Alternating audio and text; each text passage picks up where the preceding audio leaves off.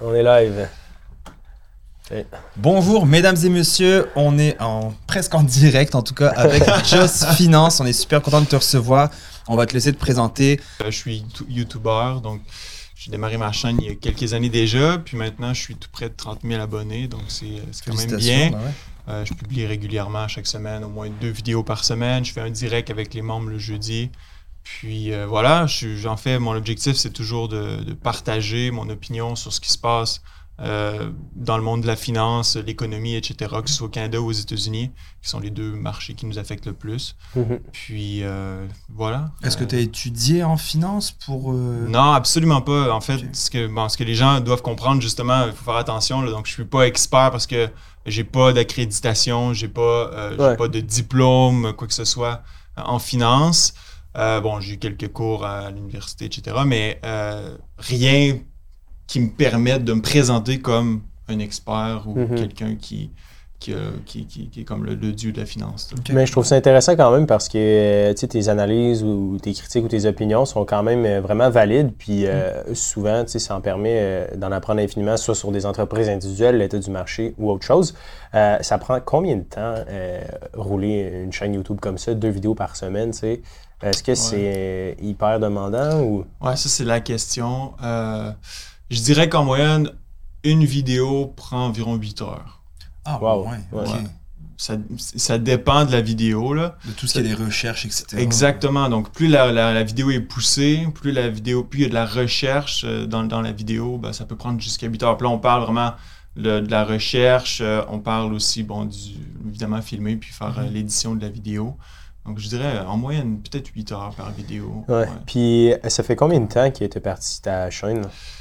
Euh, j'ai commencé euh, à l'été 2019. Mais au début, disons la première année, c'était euh, plus ou moins peut-être une vidéo par semaine, une ou deux semaines. Donc, c'était pas régulier comme je le fais présentement. Mm-hmm. Puis vraiment, ça a commencé avec la pandémie, bien sûr. Mhm. Donc, euh, quand la pandémie est arrivée, on était tous un peu cloîtrés dans nos, euh, dans nos appartements, dans nos maisons. Puis à mhm. partir de là, ben, j'ai commencé à être plus régulier. Puis c'est là aussi que ça a commencé à, à pogner, comme on dit. Il y a un gros, euh, un, tellement une effervescence du monde qui, qui, ont, qui se sont intéressés aux finances avec la Covid. Là, été incroyable. Hein. Moi, mhm. je, je, le dis souvent que moi, ça fait depuis 2014 que j'ai investi en bourse. Puis euh, en 2014 et plus, jusqu'en 2020, dans le fond, j'étais pas mal tout seul dans mon entourage à investir en bourse. Puis après, oh, des amis, d'un cercle d'amis euh, au sport, ils investissaient, des gars, des amis dans ma famille. Puis j'étais comme, ok, finalement, il y a plein de monde qui se sont mis euh, à investir. Est-ce que c'est toi aussi ton feeling par rapport à ça? Oui, absolument. On l'a vu avec les marchés boursiers qui ont explosé en 2020. 2021, il y a beaucoup de gens qui ont commencé à s'intéresser parce que c'était comme un peu la ruée vers l'or. Mm-hmm. Euh, je pense que cette année, il y en a beaucoup qui se sont désillusionnés par rapport au marché boursier, que c'est plus compliqué que ça en, ça dans l'air, que l'argent facile, euh, bon, euh, ben, c'est plus le cas en 2022, mhm. puis probablement que ce ne sera pas le cas non plus en 2023. Donc, c'est pas juste d'acheter une action, la regarder monter, puis après de la vendre. Tout, le monde était profitable en 2020 et 2021. c'est plus le cas aujourd'hui. Puis, la vague d'adoption qu'on a eue, ben, c'était une espèce de bulle. D'après moi, les gens qui se sont inscrits, que ce soit sur euh, Sample ou les autres plateformes qui étaient euh, faciles d'utilisation, vont débarquer. Puis même chose avec ces gens-là étaient aussi dans les crypto-monnaies. Ben, on le voit avec ce qui se passe dans le marché des crypto-monnaies. Il y en a beaucoup qui vont être désillusionnés, qui vont quitter ça, puis pour de bon en disant que c'est fini. Maintenant, dans ton quotidien, euh, est-ce que ton entourage te pose comme plein de questions sur les finances ou euh, pas pas si pire. C'est sûr que j'en parle souvent avec mes parents. Mes parents, mhm. bon, qui approchent l'âge de la retraite. On a souvent des discussions par rapport à ça. Mais je leur dis toujours de valider ce que je dis. Euh, parce que, bon, j'ai pas la connaissance info, ça se peut que je fasse des erreurs. Donc, mhm. ce qui est vraiment important, c'est d'avoir plusieurs opinions avant de prendre une décision. Donc, mes parents vont me poser une question, mais je vais leur dire, allez voir deux autres conseillers financiers pour savoir ce qu'ils vous disent par rapport à votre situation. Puis à partir de là, vous allez être en mesure de prendre une décision éclairée. Euh, oui, j'en parle avec des amis, etc. Mais encore une fois, je leur dis toujours, c'est mon opinion. Ça veut dire que c'est vrai. Non, c'est ça, c'est euh, bien dit. Euh, parlons un peu de, de l'état des marchés. On, va revenir peut-être un peu plus à ton histoire. Mais moi, ce qui m'intéresse, c'est. Puis encore là, c'est une opinion. C'est pas l'avis d'un expert, mais ça reste que tu fais des recherches quand même assez longues, assez profondes sur différents sujets. en ce moment, là, on, on enregistre l'épisode, on est au mois de décembre 2022.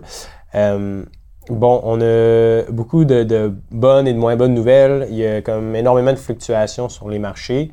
Euh, est-ce que, voilà un an, tu pensais qu'on serait rendu là en ce moment avec un, taux d'inflation? Ou comment, comment tu vois comme la dernière année, comment tu envisages la prochaine année euh, en ce moment? Là? Ouais, c'est la question à 100, exact, puis c'est pas juste tout le monde. Euh, ouais, tout le monde. En fait, tout le monde se pose la question qu'est-ce qui nous attend pour 2023 Puis c'est tout est lié à ce que va à ce que la Fed va faire, mm-hmm. euh, parce que c'est elle qui contrôle la liquidité sur le marché. oui, on s'attendait à ce que les taux d'intérêt montent cette année. Est-ce qu'on s'attendait à ce que les taux d'intérêt montent de façon aussi élevée? Personnellement, non. Euh, puis vous allez retourner voir mes vidéos. Donc, euh, sur ce point-là, je me suis trompé. Euh, pour l'année prochaine, on s'attend à ce que les taux stagnent, c'est-à-dire qu'ils restent assez stables. Puis peut-être même qu'en en deuxième moitié d'année, on voit que les taux d'intérêt commencent à être coupés. Mais il faut faire attention à ce qu'on à ce qu'on souhaite. Parce que si cette intervention-là arrive, normalement, c'est parce qu'on a des problèmes au niveau économique et donc, ça veut probablement dire qu'on a des cours boursiers qui sont plus bas qu'ils mhm. sont actuellement. Est-ce que ça veut dire que les cours boursiers vont terminer l'année en baisse l'an prochain? Pas nécessairement. On pourrait avoir une espèce de creux à mi-année, puis après remonter pour finir l'année euh, au niveau où on est actuellement. Donc, il y a toutes sortes de scénarios. Euh, mais de penser qu'on va avoir un rebond ou un retour en, bull market l'année prochaine, je pense que c'est d'être très optimiste. Encore une fois, rien n'est possible, mais si j'aurais à à, mettre de l'avant un scénario plus qu'un autre, ce serait probablement euh, peut-être un gain minime ou un mhm. marché qui est plutôt. Euh, je vois plus une stagnation. Une stagnation, pour, 2023, euh, quelque chose. Puis le lien, souvent, on, se fait poser la question, puis j'aime la façon que tu expliques les choses. c'est quoi le lien entre l'augmentation du taux d'intérêt puis le taux hypothécaire puis l'inflation? Tu sais, où la relation? J'ai l'impression qu'il y a beaucoup de gens qui écoutent le podcast, puis ils se disent, tu sais, c'est un sujet que souvent qui est lancé, l'augmentation des taux d'intérêt, là, qui ça va avoir un impact sur euh, notre taux hypothécaire. Est-ce que tu pourrais juste nous, nous, mm. guider un peu sur c'est quoi la corrélation entre les deux, puis comment est-ce que l'argent flot de la Banque centrale à, notre portefeuille? Oui, en fait, c'est ça. Donc, la Banque centrale contrôle le prix de l'argent. Donc, quand on vient augmenter le taux d'intérêt, on vient augmenter tous les taux d'emprunt dans l'économie. Puis quand ça coûte plus cher emprunter, ben, la demande pour l'emprunt diminue, ce qui fait que les gens peuvent moins consommer. Puis les gens vont consommer en empruntant, par exemple, sur leur marge hypothécaire. Hein, ça devient une espèce d'ATM qu'on peut retirer de l'argent pour en faire toutes sortes de consommations. Euh, donc, c'est ce ça vient affecter tous les taux d'intérêt dans l'économie. C'est ce qui fait que ça réduit la demande. Puis quand la demande réduit, est réduite, ben, l'économie ralentit. Puis c'est ce qu'on voit actuellement. Euh, par exemple, le marché immobilier, c'est un des marchés les plus sensibles au taux d'intérêt.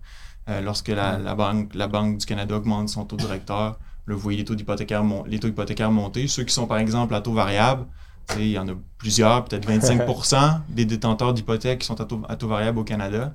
Ben là, ça vient pas simplement, ça vient affecter, tout leur budget. Hmm. Parce que là, ils doivent payer des centaines de dollars de plus par mois pour sur leur hypothèque, si évidemment le paiement varie. Euh, et puis là, ben, ils ne peuvent pas consommer, ils vont moins au restaurant, ils vont couper ailleurs. Donc, évidemment, ça vient euh, ralentir, euh, ralentir l'économie. Donc, mhm. c'est vraiment là le, qui est le lien entre le taux directeur et les autres taux. Tu prends quand même pas mal de positions par rapport à ça, justement, sur, sur tes vidéos que, que j'aime regarder d'ailleurs. par rapport justement aux décisions de la fête, tu remets un petit peu ça en question. Est-ce que ben, je ne suis pas le seul à remettre les décisions de la Banque centrale en question. Effectivement, on peut se poser des questions à savoir si euh, euh, les banques centrales sont allées trop loin, euh, parce que de dire qu'ils n'ont pas de responsabilité dans les niveaux d'inflation qu'on a actuellement, c'est un peu se mettre la tête dans le sable. Donc, mm-hmm. il y a eu une erreur de politique monétaire qui a été faite. Peut-être qu'il y a eu trop d'argent qui est imprimé. Puis là, je, le, je le dis, c'est vraiment, c'est une image. Là. La Banque centrale ne va pas imprimer de l'argent, mais c'est comme ça qu'on aime le présenter. Euh, puis ensuite de ça, ben, lorsque l'inflation a commencé à se pointer le bout du nez, ils ont qualifié l'inflation de transitoire. Puis ils, sont, ils ont continué d'avoir des politiques monétaires accommodantes. Donc, on a gardé les, taux d'intérêt au plancher. On a continué l'assouplissement quantitatif, pardon. Euh, alors que l'inflation était à 5-6% là, mais ça l'a propulsé l'inflation à des niveaux encore plus hauts. C'est quoi la statistique? Peut-être que tu la sais du nombre de, de, milliards qui ont été injectés dans l'économie Ben, En aux États-Unis, on parle de ans? 6 000 milliards. Ouais, 6 trillions. Donc 6 trillions là, en anglais. Je pense que c'est en deux ans, ça a été plus que ce qu'ils avaient mis dans l'économie depuis les Ouais, ouais. plus que quelques décennies, Ouais. me semble. Ben, parce qu'à ce moment-là, le, le- le bilan financier de la Fed était peut-être à 3 000 milliards. Puis, en tout cas, à- à- il était rendu, il avec l'augmentation qui s'est faite, on était autour de 8 Ok. 000 milliards. Donc, il y a eu quand même une, une augmentation assez importante. Au Canada, c'est dans l'entour de 400 à 450 euh, milliards. Euh, puis avant, ben, la Banque du Canada, en fait, c'est la première fois qu'elle faisait de l'assouplissement quantitatif. Ah Lors ouais. de la dernière crise financière, euh, il n'y avait pas eu recours à cet outil de politique monétaire. Donc, c'était une première expérience du côté de la Banque du Canada, qui a d'ailleurs commencé à réduire son bilan. Mhm. Euh, puis, donc, ouais, c'est Ouais. ça. Non, c'est- bien expliqué. Puis, qu'est-ce que la dernière année t'a appris un peu sur l'investissement en général? Tu sais, t'es un de ceux qui a probablement évolué énormément là, à travers toutes tes recherches. Euh, ta philosophie, tu sais, si je te posais cette question-là euh, en décembre 2022 versus décembre 2023, tu sais, toi en tant qu'investisseur, qui- puis pas, c'est pas nécessairement euh, de nommer des titres, mais plus comme ton approche par rapport à l'investissement. Comment elle a évolué au, au fil du temps? Ben, moi, ce que j'aime dans ce que je fais, c'est d'ailleurs la raison pour laquelle je le fais, c'est que j'apprends continuellement. Mhm. Sais, Aujourd'hui, par exemple, si je retourne voir des vidéos que j'ai faites il y a un an, des fois, je me dis, ah non, mais ça, la façon dont je le présentais ou la Mhm. façon dont je le- je l'analysais, c'était pas correct. Donc, c'est ce que j'aime, c'est de voir que euh, je continue d'apprendre à chaque jour, à chaque, à chaque nouvelle vidéo, Mhm. puis que ben, je permets aux gens qui m'écoutent d'apprendre aussi, de- d'utiliser ça comme peut-être un point de départ pour aller fouiller plus Mhm. loin, pour apprendre de leur côté, parce que mon objectif, c'est justement c'est de rendre les gens autonomes, c'est de dire, regardez, moi, c'est ce que je fais, tout ce que j'ai appris, je l'ai appris de façon autonome, c'est possible pour vous. Puis c'est en fait ce que c'est ce que j'aime le plus, c'est de voir que je continue d'apprendre de façon continuelle, puis que j'ai plus de connaissances, puis que je navigue pas euh, à l'aveugle là, dans les marchés financiers. Je comprends Ouais. ce qui se passe, je comprends ce qui arrive si bon, la Fed fait telle chose ou si il se passe tel, tel truc dans, dans l'économie. Puis ben, ça, c'est c'est- c'est- c'est ce que j'aime. là. Ouais, non, c'est c'est le fun parce que, tu sais, on a eu euh, des gens qui gèrent des gros portfolios, sur le podcast. Puis, c'est essentiellement ça qu'ils font, là. Ils ont la même donnée que nous, là. Ils ont la même quantité de données, ultimement. Oui, tu as tes capacités en, en tant qu'investisseur, puis tu as tes, t'as- t'as tes biais psychologiques, puis tu as combien de dollars tu gères, évidemment, qui va biaiser tes, tes actions. Mais ça reste qu'au bout du compte, on a tout accès à hum, une quantité d'informations finie. Là. Fait que, avec assez de recherche et assez de passion, c'est possible d'en apprendre énormément sur le sujet. Là. Puis tantôt, quand je t'ai dit euh, tu remettais en question la fête, c'était loin d'être un reproche. En fait, c'est au, au contraire. On, on pose souvent, on rencontre beaucoup de monde avec Hubert, puis quand tu leur poses des questions, c'est tout le temps très euh, Non, ouais. évasif, euh, ultra nuancé. Je comprends qu'il faut des nuances, mais tu sais, des fois, c'est comme, ouais, tu sais, que toi, c'est ce que j'aime, c'est au moins tu dis les vraies affaires. Puis oui, tu te plantes, ça arrive, comme nous, on, on se trompe aussi, Mhm. mais tu sais, au moins, tu as, le mérite d'être clair, puis de, de dire les choses. Donc, je voulais juste faire la parenthèse. Ah il n'y a, a pas, y a pas de problème, il n'y a pas de problème. Puis euh, c'est correct de se tromper parce que c'est comme ça qu'on apprend. Mhm. Ouais. si, si on se trompe pas, on n'apprend pas. L'important en finance, en bourse, c'est euh, d'avoir raison plus souvent qu'on se trompe. Parce que si vous finissez par toujours vous tromper, ben, vous ne ferez pas d'argent. Donc l'intérêt d'être investisseur autonome n'est plus nécessairement là. Puis moi, je l'ai toujours dit. Donc ça fait quelques années que je fais ça. Euh, Jusqu'à présent, je réussis à surperformer les marchés. Cette année, ce sera probablement pas le cas. Mhm. Donc, ce serait théoriquement la première année. Puis je me suis dit que euh, la- à partir du moment où je serai plus en mesure de battre les marchés, alors c'est quoi l'intérêt de faire ça, d'être investisseur autonome, de sélectionner des titres? Euh, je vais probablement euh, me pencher du côté de l'investissement passif à 100%. Euh, donc, peut-être pas que ça va se faire cette année. Je vais peut-être me laisser une chance puis voir l'année prochaine qu'est-ce qui va se passer Mhm. mais il faut pas non plus s'acharner parce que. Faut pas faut pas se contrer de menterie non plus. De battre les marchés. Un investisseur autonome qui bat les marchés année après année fait partie de l'élite. Mhm. il y en a pas beaucoup. Probablement 95% des investisseurs autonomes se plantent que ce soit des gestionnaires de portefeuille de plusieurs millions des gestionnaires de hedge funds. Regardez leurs performances. Vous pouvez le voir leurs actifs sont publiés de façon trimestrielle. Il y en a il y en a très peu Très peu, ouais. sur le long terme qui sont en mesure de surperformer le marché Ouais. donc, je me fais pas d'illusions par rapport à ça. Mais après, tu t'es passionné aussi dans ce que tu fais. On, on, le voit, comme moi j'ai vendu toutes mes actions pour mon CELI, j'avais mon CELI rempli d'actions, puis j'ai tout vendu pour acheter des FNB. Hmm.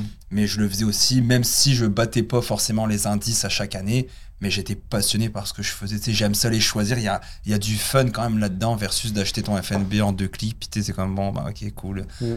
Mais tu vas battre la grande majorité. Ah bah oui. Des- C'est, Parce que quand tu le dis aux gens, tu sais, quand tu leur dis si tu veux avoir du succès, bah, le, le- ce que tu peux faire, c'est de faire le moins de transactions possible dans le sens acheter, vendre, acheter, vendre, acheter, vendre. C'est j'achète ça, puis je dors là-dessus, puis je reviens. Mais les gens, ils comprennent pas parce que c'est complètement à l'antipode, à l'opposé de ce qu'on s'est fait dire toute la vie. C'est si tu veux des bons résultats, faut que tu sois actif. Si tu veux des bons résultats à l'entraînement, bah va falloir que tu ailles à la salle de gym. Si tu veux des bons résultats au travail, il va falloir que tu mettes quelques heures en plus ou faire plus de travail. Puis en investissement, c'est comme non, c'est le contraire. Fais juste rien toucher s'il te plaît. Reviens dans 10 ans puis tu vas avoir des bons résultats. C'est- là que les gens sont quand même dans- c'est pas si, en fait c'est c'est pas si facile Joe c'est sûr que c'est pas si facile de, de faire de l'argent ça marche pas comme ça mais oui c'est ça Ouais, c'est souvent, j'ai l'impression, le message contraire. On nous pousse dans une direction qui n'est pas la bonne. Mhm. Quand on veut s'intéresser à l'investissement, on voit des chartes, on voit du monde faire du day trading, on voit. Puis il y a ça quand même à éviter. Surtout quand tu n'es pas passionné ou tu n'as pas un intérêt pur et dur. Si tu es là pour le, le simple gain monétaire, ça va être en mettant un minimum d'effort puis un minimum de temps, évidemment que l'investissement euh, géré activement va être, va être très, très, très difficile. Mais là, en ce moment, dans le fond, toi, tu as des titres individuels. Est-ce que tu es moitié FNB, moitié titre individuel ou tu gères c'est comme 100% tes Exactement, c'est là où je voulais en venir. En fait, oui, j'ai commencé à avoir une partie euh, gérée passivement, Mhm. donc dans des, des FNB. Mais encore une fois, là, encore euh, en ce moment, la grande partie de mon portefeuille est dans des titres individuels. Euh, mais de plus en plus, je vais commencer à faire une transition pour peut-être avoir- arriver à un 50-50 Mm. passif, puis peut-être un autre 50% euh, Mhm. plus actif. là. Ouais, moi pour, moi, pour 2023, mon CELI, mettons, je vais, je vais prendre euh, mes 3 à 7 FNB que, que j'ai analysés qui m'intéressent. Puis je vais avoir mon compte de gestion active dans mon compte de, de courtage personnel, là, où est-ce que je peux faire un nombre de transactions limité. Euh, parce que c'est ma personnalité, je me suis rendu compte que j'aime trop ça, ça m'intéresse trop. Fait que des fois, dans mon CELI, j'étais comme trop tenté de prendre des titres individuels alors que la solution, le, le, million garanti dans ton FNB, euh, en investissant en FNB dans ton CELI, il est là. là. Évidemment, il va prendre du temps, Mm. mais je me suis ouvert un autre compte spécialement pour la gestion active, parce que je peux pas me dissocier de mon ADN à un moment donné. là. Non, le danger avec le CELI, c'est que si vous faites des investissements dans, les, dans des titres individuels, puis vos in- investissements tournent mal, mais vous perdez, vous perdez vos cotisations. Donc, Ouais, en plus, euh, en plus. Donc, c'est- un double tranchant. Ouais. Si ça va bien, tant mieux, parce que c'est non C'est imposable. C'est super.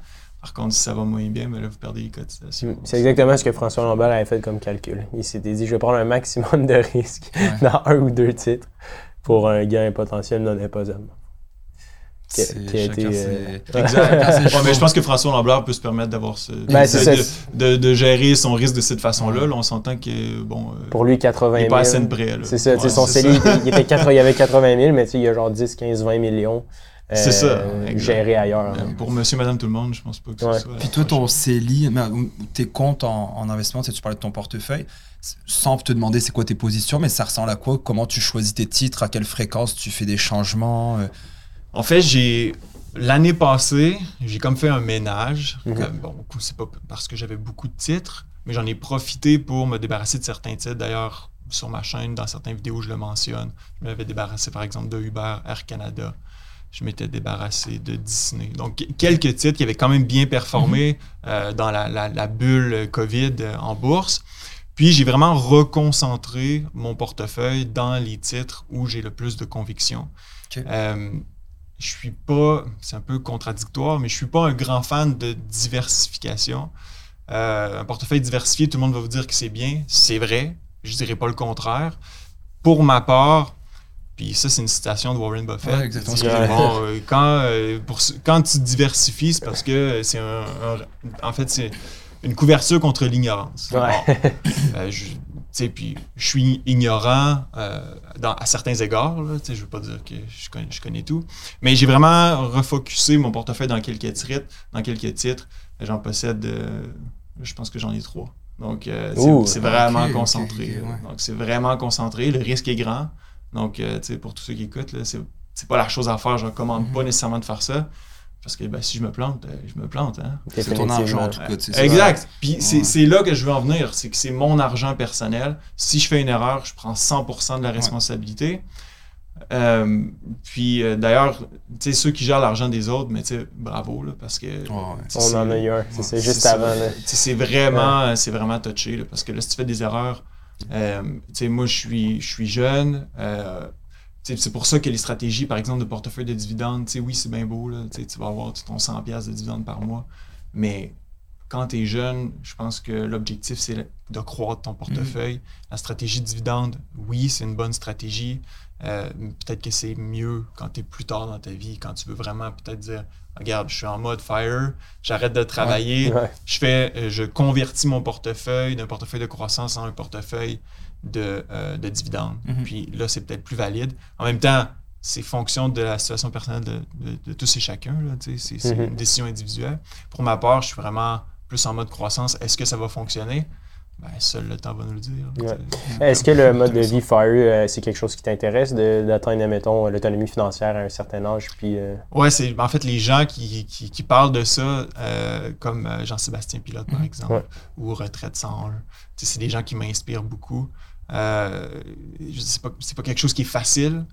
Puis euh, d'ailleurs, présentement, euh, je me, me questionne à savoir comment ils vivent la, la période actuelle. On Ouais, ouais, ouais. Tu sais, quand tu vis tes re- revenus d'investissement, puis que les marchés boursiers sont en chute de 20-25 euh, tu sais, à un moment donné, euh, Mm. quelque part, il y a probablement des questions que tu te poses. Mais j'ai beaucoup de respect pour ces gens-là qui prennent ces décisions-là, puis qui viennent avec quand même beaucoup de sacrifices. Parce que pour atteindre cet objectif-là, les taux d'épargne doivent être hyper élevés. là. Ouais. On parle de ouais. 40, 50, Ouais, ouais. 60% du revenu euh, disponible épargné. Euh, c'est pas tout le monde qui peut faire ça, on s'entend. Puis ça faut être dévoué. Euh, puis évidemment, il faut que ça se fasse euh, de façon consensuelle avec euh, si tu es en Ouais. couple. Ouais. Donc c'est c'est pas une décision que tu peux prendre de façon individuelle. hein. Tu sais, Il faut Ouais. que ça soit prendre. Faut que ça... On l'avait eu sur le podcast, Jean-Sébastien, il était venu euh, au tout début. Euh, puis euh, c'était intéressant d'avoir son, son opinion là-dessus. Euh, puis c'est ça, je me demandais par rapport à, à Liberté 45 dans tout ça. Tu sais, toi, est-ce que tu es. J'ai l'impression qu'il y a deux écoles de pensée. Tu sais, augmenter les revenus et diminuer les dépenses. Bon, l'un peut venir avec l'autre. Mais dans le cas de Jean-Sébastien Pilote, c'était vraiment axé sur l'épargne. Euh, toi, de, de- de ton point de vue, est-ce que tu penses que c'est réalisable euh, d'épargner toujours 50% ou vaut mieux se concentrer sur essayer d'augmenter ses revenus? Ben, je pense pour ceux qui favorisent l'épargne vont vous dire que c'est beaucoup plus facile d'épargner un dollar que de gagner un dollar de revenus supplémentaires. Mhm. Euh, mais je pense que l'idéal, c'est de marier les deux stratégies. C'est d'essayer Ouais. d'épargner le plus, d'essayer de- d'augmenter ses revenus euh, à la marge. Donc, euh, peut-être euh, que ce soit démarrer une entreprise Ouais. sur le site, d'avoir peut-être de faire des heures supplémentaires ou avoir un autre, Ouais. un autre petit travail. Ça peut se faire des deux côtés. Là. Puis Mhm. rendu là, encore une fois, c'est une décision personnelle à savoir qu'est-ce qui va être le plus facile pour moi pour atteindre mon objectif. Mhm. Mais épargner, c'est vraiment là que ton rendement est le plus élevé. là. Mhm. Sais, juste je donne un exemple. Tu vas à l'épicerie, puis euh, tu vas à l'épicerie où c'est le moins cher, puis le produit que tu achètes est comme 50% moins cher, mettons chez Provigo que chez Metro, mais c'est un rendement de 50%. Tu sais, Au Ouais. lieu de payer 4$, piastres, tu payes 2$, piastres, tu viens de faire un rendement de 50%. Donc déjà là, là, ça, là, c'est un aspect hyper important que les gens, je pense que négligent.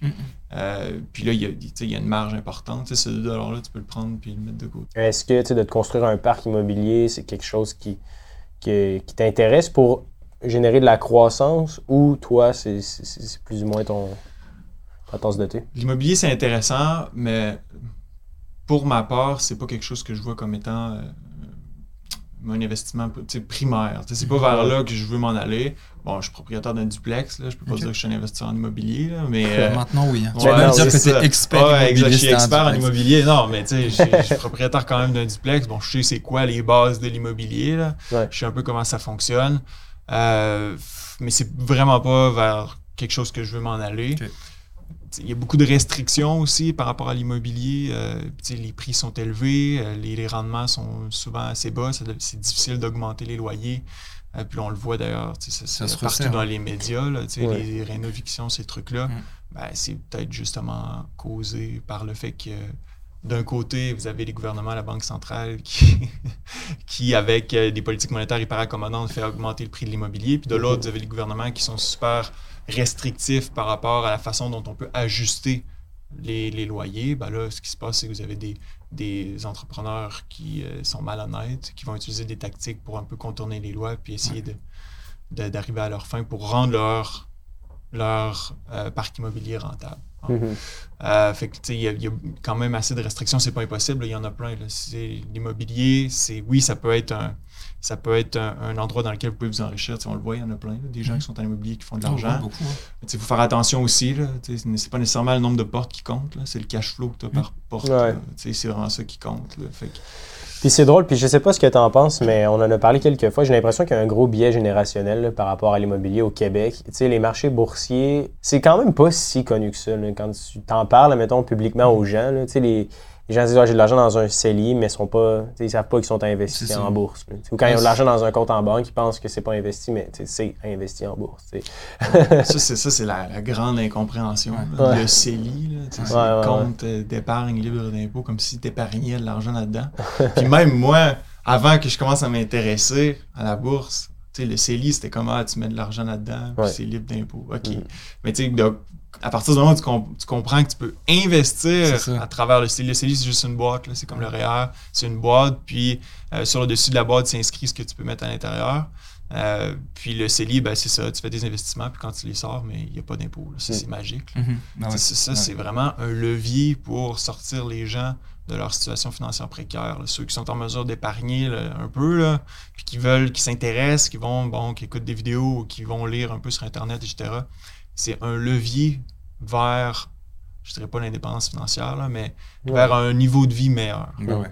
C'est c'est- ceux qui ont eu cette idée-là au gouvernement, là, c'est vraiment, il faut leur lancer des fleurs parce que euh, c'est le gouvernement Harper qui l'avait Mhm. introduit, mais Ouais. je pense que ça avait été réfléchi par le gouvernement libéral qui était en place avant. Donc, C'est comme les RE pour les enfants. Ouais. Ouais. C'est- Je sais pas si t'as des enfants, mais c'est Non, c'est c'est incroyable. C'est la richesse que tu peux générer. Euh, on se souvient tous quand on était enfant, parce que ça fait pas non plus euh, 50 ans. Mais euh, tu sais, d'avoir, on en parle souvent avec Hubert, Ouais. de, cette- de la chance qu'on peut donner à nos enfants d'avoir un.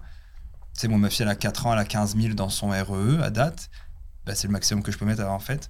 Avec le- les rendements du gouvernement, enfin le, les 30% que le gouvernement donne, les, les- le rendement qu'elle fait. Je veux dire, euh, elle a 4 ans. Ça va être quoi à 15 ans? Ouais, c'est fou, là. tu sais, juste ça, je pourrais arrêter aujourd'hui. Je pourrais arrêter de dire, bon, elle a 80 000, that's it, elle a elle a 15 000. Puis le laisser dans 10 ans, quand elle veut ressortir, juste laisser l'intérêt composé faire son, euh, faire son travail. C'est c'est fou. Puis comme tu dis, le CELI aussi. Puis quand on l'explique aux gens, on dirait qu'on se bute à des réflexions qui est comme si on mentait. Tu sais, souvent, on, on commente sur nos. euh, nos publications, n'importe quoi, vous vendez du rêve, hein, c'est- le, le gouvernement va venir t'imposer, peu importe. Puis je suis comme, non, c'est c'est le but d'un CELI, c'est libre d'impôt, tu Si comprends? je donne un exemple. Quand j'ai acheté là, mon duplex, ben, j'ai sorti de l'argent de mon CELI, puis c'était ma mise de fonds. Là. Mhm. Donc, euh, puis ça- c'est ça, j'ai payé zéro impôt. Ouais. Euh, puis c'est ça. Puis ça n'a pas fait. euh, ça n'a pas fait grand chose dans mon CELI non plus. là. Donc, Ouais. euh, c'est c'est ça. C'était bien. C'est bien pour ça. Ben. Merci infiniment, Jess, euh, d'être venu sur le show. C'est super apprécié. Puis pour les gens qui nous écoutent à la maison, on se dit à la semaine prochaine. Merci.